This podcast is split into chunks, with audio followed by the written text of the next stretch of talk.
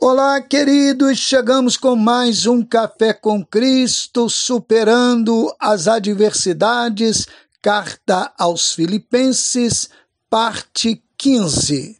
A adversidade é uma boa oportunidade para praticar o que não é correto.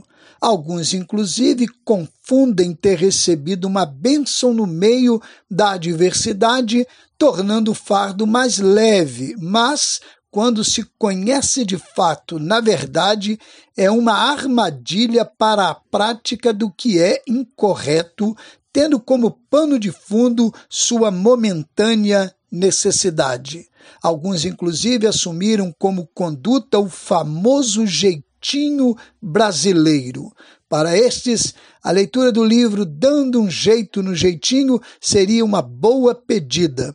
O autor é o pastor Lourenço Estélio Rega, diretor da Faculdade Teológica Batista de São Paulo. Veja que lição: tudo que é verdadeiro, tudo que é honesto, tudo que é justo, tudo que é puro, tudo que é amável, tudo que é de boa fama, se há alguma virtude e se há algum louvor, nisso pensai. Filipenses 4:8. E o apóstolo não para por aqui.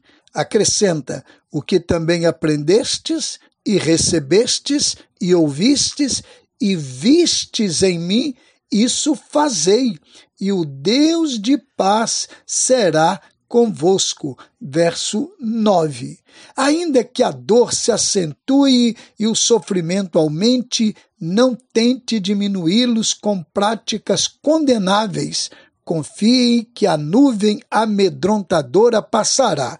Como afirma Paulo, o Deus de paz será com você. Quer superar adversidades? Não negocie valores éticos.